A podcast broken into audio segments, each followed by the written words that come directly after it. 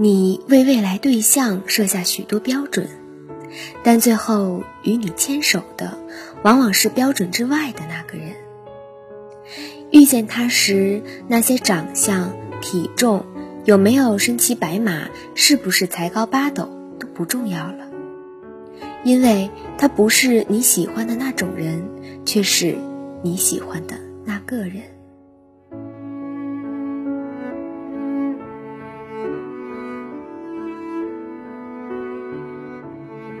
大家好，这里是心理 FM，世界和我爱着你，我是主播蓝琪。今天与大家分享的文章是来自于张浩辰的，他不是你喜欢的那种人，却是你喜欢的那个人。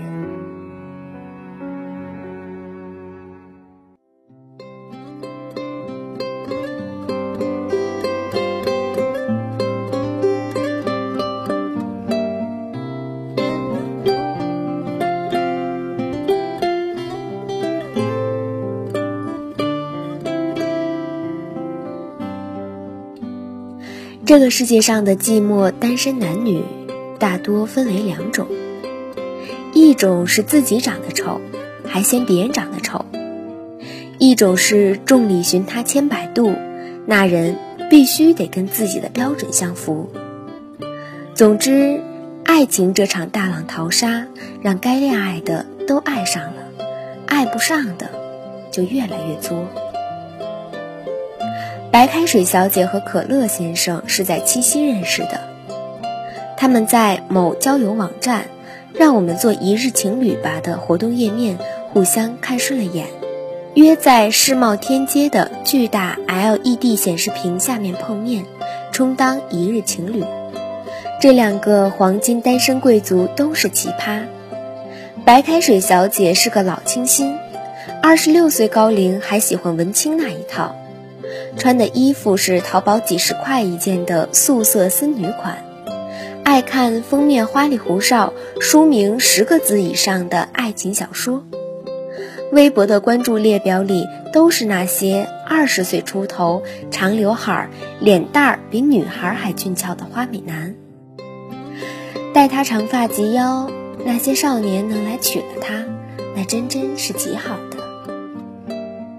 可乐先生是一个爱装大户，发微博朋友圈的照片必须带上奢侈品包包的边边角角，而那些包要么是朋友的，要么是淘宝买来的 A 货。逢人必说自己的人际关系网有多庞大，某某明星是他哥们儿。可乐先生把自己吹嘘的仿佛貂蝉万贯，实则都比脸干净。跟女人吃饭都要对方买单。一日情侣的活动页面上，可乐先生传了一张自己穿白衬衣、侧脸对着鹿角的文艺照，白开水小姐则是一张穿着嫩色衬衫靠在朋友的名牌包上的自拍。于是双方碰巧正中对方下怀，可一见面，立刻见光死。白开水小姐无法想象，照片里那个清新少年会穿着一身豹纹，外加一双捆着巨大泰迪熊脑袋的鞋。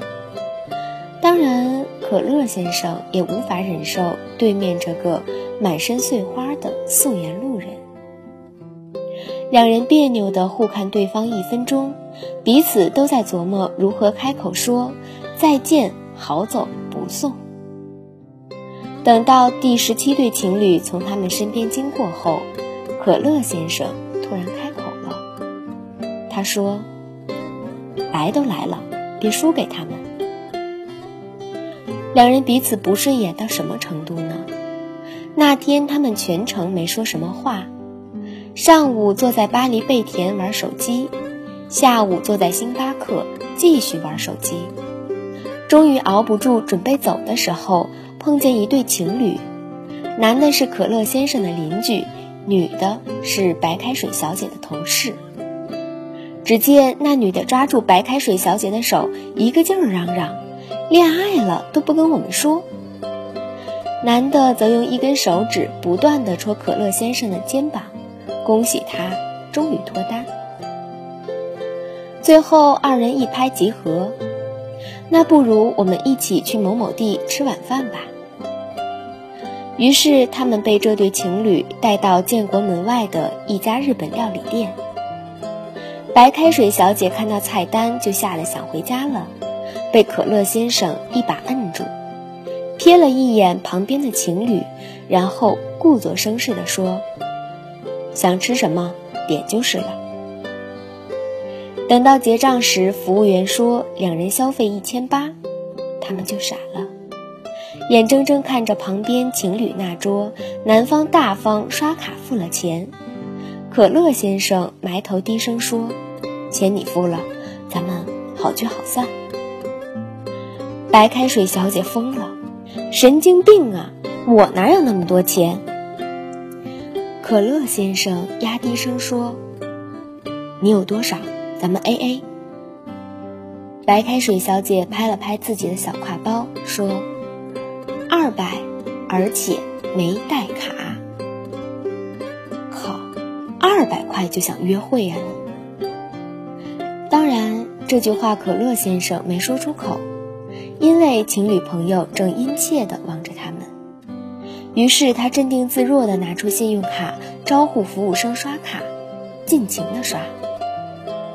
晚饭后，可乐先生还没从消费短信的梦魇中醒来，朋友又提议去三里屯喝酒，两人连忙拒绝，说要回去做爱做的事。被情侣朋友连夸你们真恩爱之后，一日情侣至此结束。王家卫的电影说，其实爱情是有时间性的，认识的太早或者太晚，结果都不行。如果我在另一个时间或空间先认识他，这个故事的结局就可能不一样。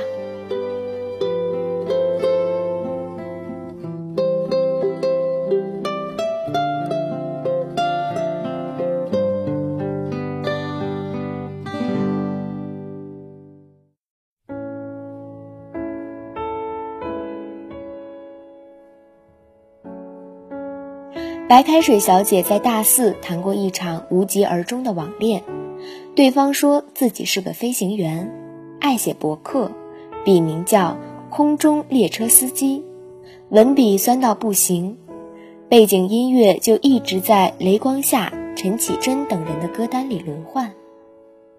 白开水小姐很爱他，可最后人家飞来飞去就失踪了，至今杳无音信。可乐先生的爱情史可谓灌满碳酸，超级刺激。他是个典型的吃软饭主义者，但北京的名媛都看不上他，于是靠自己的少年外表专攻土豪坯子，要么是女博士，要么是女码农。三年谈了十几个妹子，他就像家客栈，专门收留进京赶考的书生，和每个人私定终身。心想这么多，总会有一个会高中状元。但时间不等人，至今在爱情领域没有半点收获。一日情侣这事没过多久，白开水小姐和可乐先生就成了室友。事情是这样的：七夕之后的某天，白开水小姐在上班路上突然被围堵。地铁站里，几个年轻人追着喊她“碎花姑娘”，求合影。到了公司，也惹来众人侧目。等她打开微博之后，彻底惊呆了。一夜之间，自己涨了几万粉丝，艾特和评论全是五位数。她看见转发大多加了“最萌情侣走红”的话题标签，于是随手点开，然后就受到了惊吓。因为他看见那张被疯狂转发的照片上，穿着一身碎花的自己，正深情地望着比他高两个头的豹纹可乐先生。他们被偷拍了，重点是这么看来真的很萌。噩梦没有结束，走红后是随之而来的媒体采访和电视节目邀请。连某某制片都发来私信，要为他们量身打造一部电影。白开水小姐昏了头，理智告诉她应该发条微博澄清。但当她看见微博关注的几个成微明星都跟她互粉之后，她选择性失明，默认了一切。随之而来的是，所有人都在看他的可乐先生什么时候出现。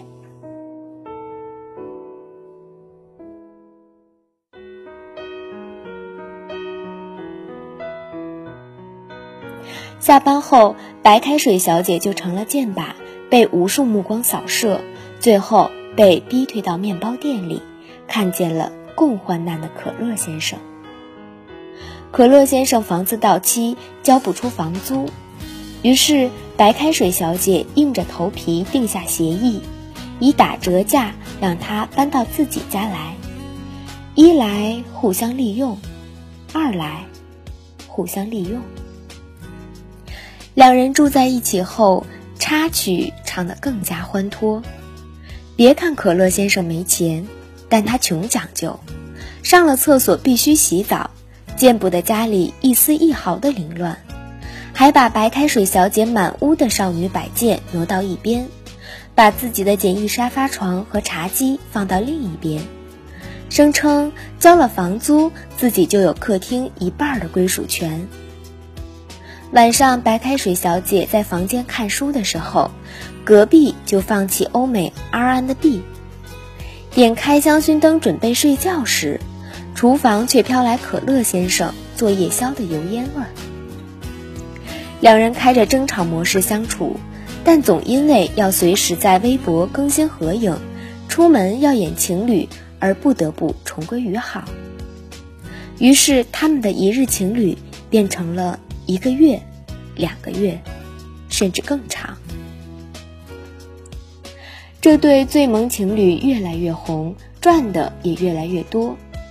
后来真的有那么几个土豪女对可乐先生投怀送抱，当然他绝不可能错过，时常把白开水小姐丢一边，自己消失了。有那么几次，白开水小姐回家看着静悄悄的屋子，竟然有些想念他，但马上又自行了断这个疯狂的念头。有一次，可乐先生喝醉了，给白开水小姐打电话，让她去接他。他第一次挤在三里屯最热闹的酒吧里，被光线刺疼了眼睛。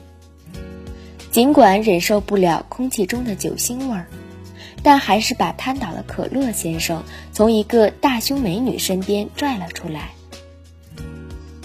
周六的街道挤满了出租车，却没有一辆能载他们回去。白开水小姐就这么吃力地扛着他，蹒跚地向前走。可乐先生满嘴胡话，他说：“刚刚打你电话，一个女人接的，他连说了好几个打错了。那个时候，我突然害怕，你有一天也会这么跟我说。打错了，再见。”我知道，你一定会出现，带我回家，是吧？是的。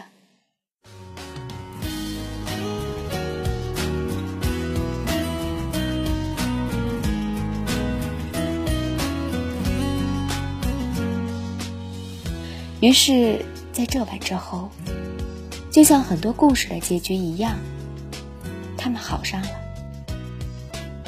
没有电光火石，没有山高水长，只是自然而然的发生了。就像某个人停在自动贩售机前，按下了一瓶可乐和矿泉水，咕咚咕咚喝下它们，最后糖分和白水融归一处。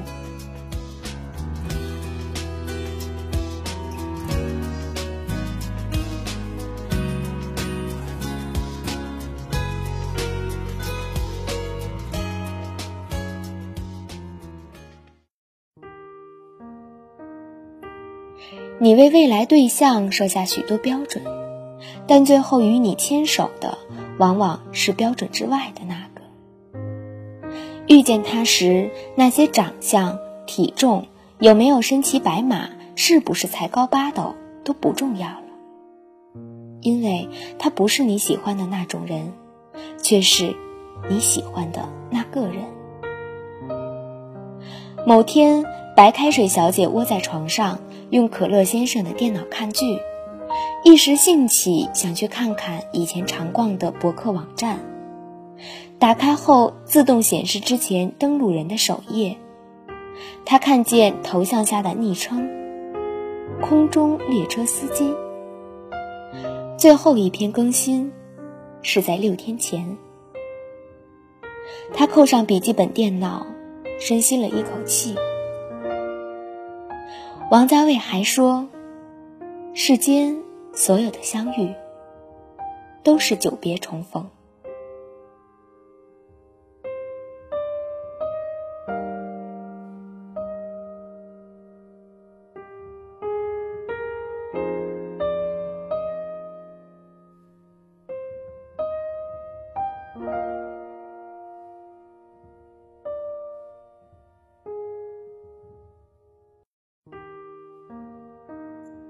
感谢大家收听本期的节目。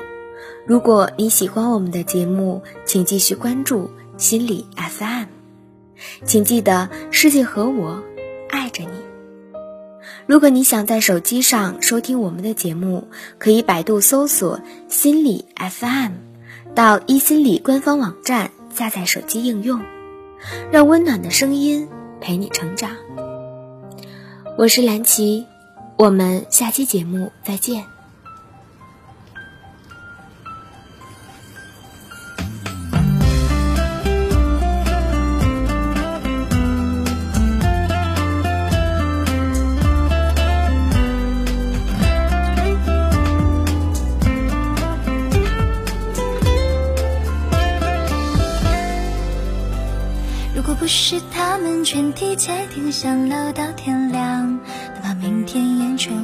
丑的不像样。